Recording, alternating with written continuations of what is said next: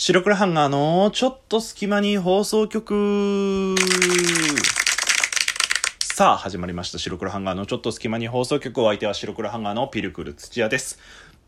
この番組は寝る前の数分間やスマートフォンをいじってる時間など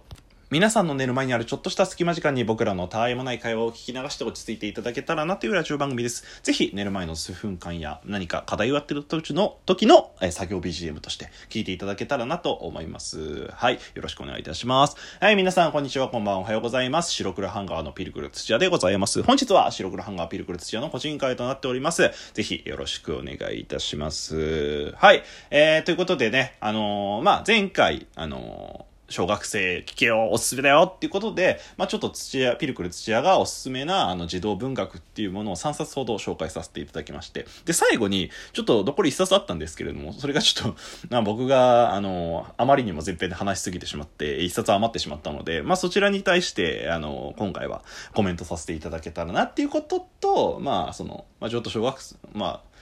時間があったらちょっと 僕のあのその読書感想文の思い出でも話そうかなと思います。まあまあで、それは別にサブ要素なんで全然構わないです。はい。まあ、あということで、前回ですけれども、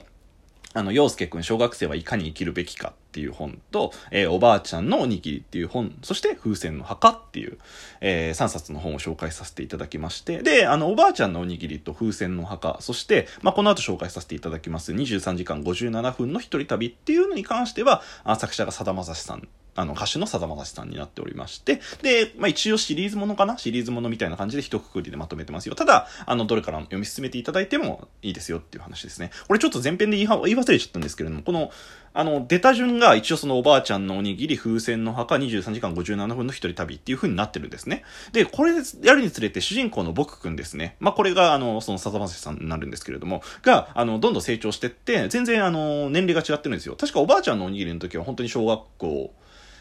11歳なんで、えー、っと、4年生ぐらいですね。4、4、5年、4、5年生かな。で、風船の墓だと、もうちょっと、まあ、ちょい上ですね。6年生ぐらいかな、確か。で、あの、23時間57分の一人旅になると、今回は中学生になるっていう風になってるんですけれども、まあ、あの、おばあちゃんのおにぎり、風船の墓は結構感動系で、まあ、どっちもなんか、心に来るものがあるというか、心がどっちもなんかね、やっぱ、さだましさんの書く本はね、人間味が溢れてるというかね、感動するんですよね、普通に。なんか人っていう、人は頑張ってるんだよみたいなことをこう書いてるというか、なんかあったかいんだよっていうことを教えて、まあ僕たちで教えてくれてるような風なので、ぜひ読んでいただきたいななんて思ってます。どれも結構本当に児童文学なんで読みやすいんですよ。パパッと読めちゃう。特に大人なんかだと、本当に、まあ、どれぐらいだろう。まあ、本当1時間半ぐらい全然、もうかからないぐらい多分読めちゃうと思うので、ぜひ、ちょっとなんか、まあ、こんな世の中で心すさんじゃうじゃないですか。その中で読んでいただけたらいいなって思います。土屋は非常にお勧めしております。で、まあ、そんなお話をさせていただきましたけれども、最後ですね、その24、23時間57分の一人旅っていうタイトルの本になりますけれども、これ23時間57分なんで、まあ、ほぼほぼ24時間1日ですよね。まあ、これほん、これも本当に先ほど言いましたようにエッセイみたいな感じで、あの、実際さだまさしさんが経験されたお話をもとに書かれている作品になります。まあ、ちょっと、えー、同じようにちょっとあらすじ話させていただきたいと思います。えー、こちらも一部抜粋させていただいております。えー、ふるさとに帰りたくて帰りたくて仕方がなかったある日。気がつくと僕は列車の中にいた。家族って何だろう未来への祈りを込めて今すべての子供たちへ。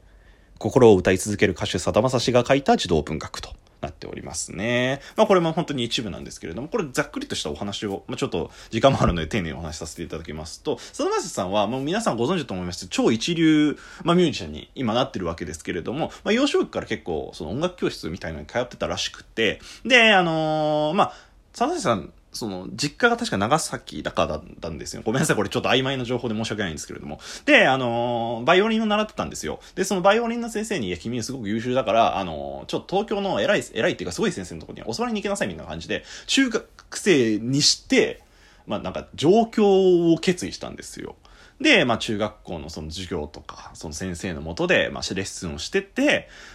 で、も、この、なんていうの、寂しさだったりとか、苦しさだったりとかから実家に帰りたくてたまらないかまらないっていうことでまあさっきの分になるわけですね。電車についのみ飛び乗ってしまったと。で、それが、あの、まあ、実家まで戻るのが23時間57分なんで、23時間57分の一人旅となっている。って感じですね。まあ本当になんか中学生って言ったら結構思春期で、あの多感な時期にございます。そんな中で、まあそもそもえ一人で東京に上京しようっていう決意ができたっていうのはすごくかっこいいなって思いますけどね、普通に。だって僕ですよ、僕も一人暮らししてますけれども、そうなったのってもう本当に大学生になってから、高校までは実家で通ってましたしね。まあなんでそのあの当時はやっぱ小学生だったんでその実家を出た寂しさだったりとか苦しさとかまあなんていうか夢を追う気持ちっていうものがまあなんかいまいちピンとこなかったんですよ。なんで僕は小学生の時は前の2つ、まあ、おばあちゃんのおにぎりと風船の墓に比べて23時間57分の一人旅に関してはなんかいまいちピンとこなかったというかあなんかそんなに全2つに比べてそこまでなんか感動しなかったなみたいなところはあったんですよ。本当に嫌なガキですよね。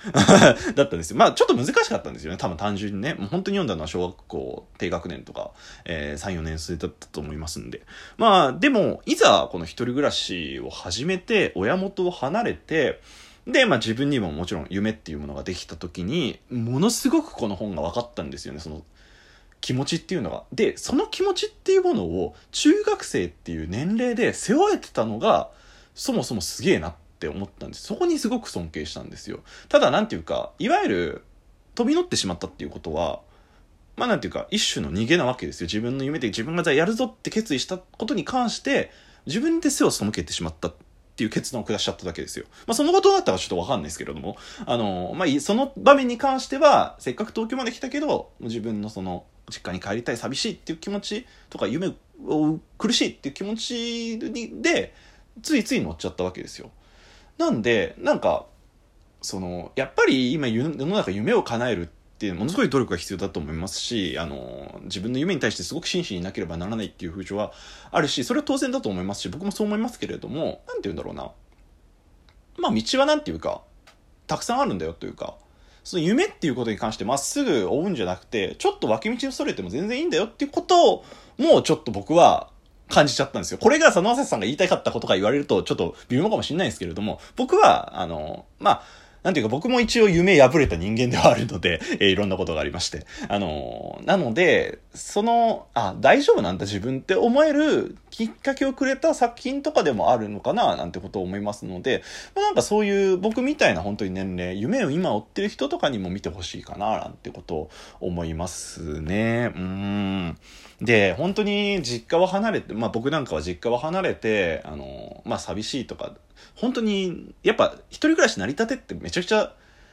環境がガラリと変わるので、寂しかったりとかするんですよ。うん。なんで、その中にある、やっぱ、あ、実家っていいものだったんだな。かん、あの、帰れる場所があるってすごく良かったんだなって、僕はあの、実家好き好きマンなんで、まあ結構つずつず書いてたりとかしたんですけれども、そういうものを提供してくれたんだなっていうことを改めて知る、か、知るための本っていう感じもありますし、なんて言ってもやっぱり、まあ母親の偉大さっていうものを感じましたし、まあ、これそれこそこの本は僕は母親に教えてもらった本ではあるんですけれども、なんていうこの本において、やっぱ母という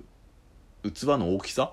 ていうんですからね、なんかいつでも帰れる場所を用意してくれてるあの偉大さ？まあもちろん今いろんな社会形態あって、一概母とは言わないかもしれないんですけれども、その、まあこの本に関しては母っていうものの偉大さだったりとか、もう本当にやっぱ、親って偉大なんだなっていうことを、まあひしひしと感じる一冊ではありました。たね。うん。まあやっぱホームシックみたいな感じにもなりましたしね、僕なんかも。うん。帰りたいな、とか。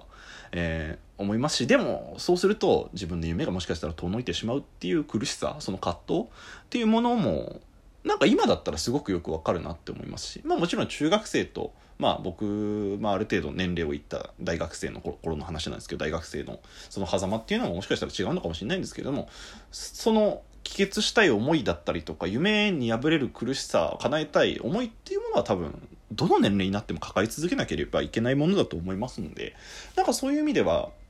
まあなんか中学生だからとか、小学生用児童文学だからとかじゃなくて、あの、まあ今夢を追ってる方だったりとか、まあ久々に、あの、実家離れてる、離れ始めちゃった方だったりとか、本当いろんな方が読んでも、どの本、どこの部分読んでも感動できるのかな、なんてことを思いますね。はい。で、もう一つこの本で言いたいのは、なんか、本当にね、読んでると、まあさっき、前編でも言いましたけど、沢崎さんって本当人間味人情っていうのかなを書くのがうまいんですよね。なんて言うんだろう。本当に親切な人いるんだなって思いますね。まあこれが実体験、多分おそらく実体験なんですけど、実体験で、あ、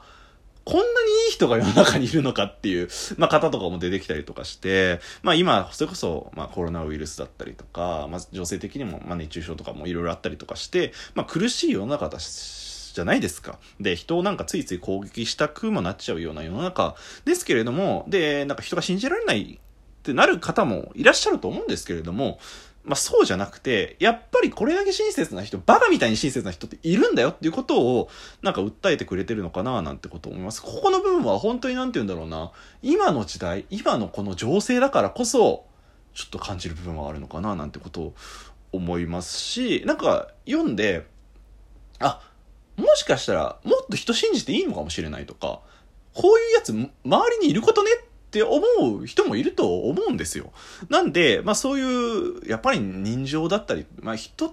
て僕はまあ結構人を何でも信じちゃうマンなんで、あの、その人を信じることの素晴らしさっていうもの、人のその無償の親切っていうものを感じる大切さっていうものが、あった、あの、訴えてるのかななんてことを思います。まあというふうにちょっと長々とお話ししてしまいましたけれども、まあこのどの本も全部、あの、本当に、何かしら心に引っかかる部分っていうのはあると思うんですよ。あの、それこそ最初に言った洋介くんもそうですしね。なんで、あの、まあ、読書感想文書かなきゃっていう思いじゃなくて、この本から何を学べるかなっていうとまた硬くなっちゃうかもしれないですけれども、どれもあの、すごく短くて読みやすいので、まあ何かの隙間時間にパパッと読んでいただけたらなと思います。はい。あのー、ぜひこれを読んで、え課題乗り切ってください。えー、お相手は白黒ハンガーのピルクル土屋でした。じゃあねー。